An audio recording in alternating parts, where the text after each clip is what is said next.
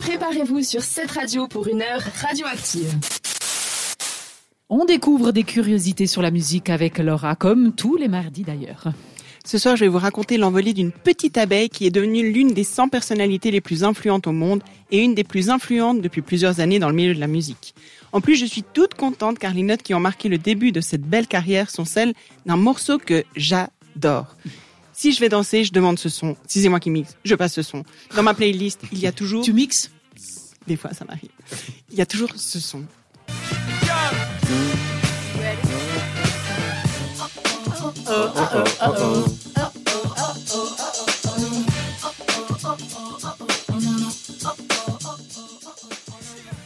Avec Crazy in Love, Beyoncé prend son envol en solo après l'aventure Destiny's Child. Ce titre marque aussi le début de sa collaboration et de son idylle avec le rappeur Jay-Z. Ils avaient déjà travaillé ensemble une première fois en 2002 sur un des albums de Jay-Z et avec un premier duo qui s'appelait Bonnie and Clyde.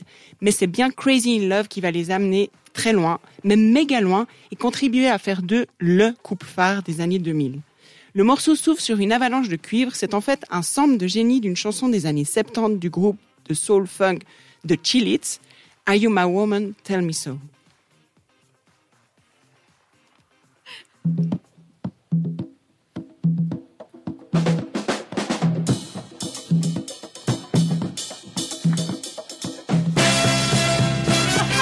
Oh yeah. C'est la même Oh oh oh oh oh oh oh. Exact. C'est presque mieux.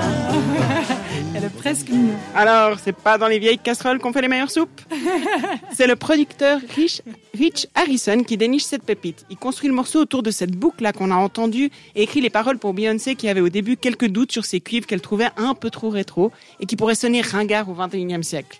Eh bien, Beyoncé, ce qui est ringard revient toujours à la mode. Le morceau va prendre forme et dépasser toutes leurs espérances. C'est Beyoncé qui signe les improvisations vocales sur les ponts de la chanson et c'est bien sûr Jay-Z que l'on entend sur les parties rappées improvisées par le natif de Brooklyn au milieu de la nuit. Parce qu'en fait, initialement, il n'était pas prévu sur le morceau, mais Beyoncé racontera plus tard qu'il s'est greffé au projet à la dernière minute. Tu parles, il voulait la voir. le titre sort le 18 mai 2003 et se vend à des millions d'exemplaires. On vient donc de souffler les bougies des 20 ans de ce titre qui n'a pas pris une ride, contrairement à moi. 20 ans Ouais. Et qui marche encore tellement bien en soirée, dans la voiture, à la radio, on monte le son et on laisse le bonheur envahir nos oreilles. Et ce qui est certain aussi, c'est que ce titre a lancé en fanfare la carrière solo de Queen Bee, euh, qui est maintenant la reine du R&B, on pourrait dire. Et il est encore aujourd'hui l'un des titres les plus attendus par ses fans en concert. Donc, si vous souhaitez vraiment vérifier mes dires, eh bien, c'est tout à fait faisable. Parce que oui, Beyoncé est en ce moment même en tournée en Europe.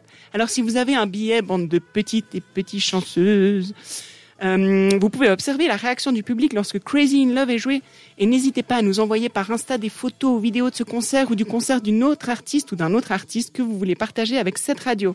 Et enfin, si vous croisez Beyoncé, dites-lui que je suis toujours partante pour aller fêter les 20 ans du titre et devenir une de ces, euh, je pourrais dire, BBF, Beyoncé's Best Forever Friend. je suis dispo si On jamais. va, on va y hein. aller tous ensemble alors, c'est Ah oui. noté. Dès qu'elle est là, on y va. Ah, c'est noté, prochain concert. Eh ben, on va terminer cette émission. Alors d'abord, je, je voulais dire quelque chose. J'adore ta chronique parce qu'on apprend toujours un truc exceptionnel quand même. C'est magnifique. Ah, je je ne savais absolument pas que c'était comme ça au départ. Et puis c'est c'est- c'est intéressant, très intéressant. Bah, bref, on termine toujours avec le quiz, une d'autres des autres chroniques euh, préférées parce que je suis très mauvaise perdante. Restez avec nous si vous voulez savoir comment ça va mal se finir. Et ça sera après Dancing with a Stranger. Radioactive, c'est aussi une émission interactive. Suivez-nous sur Instagram.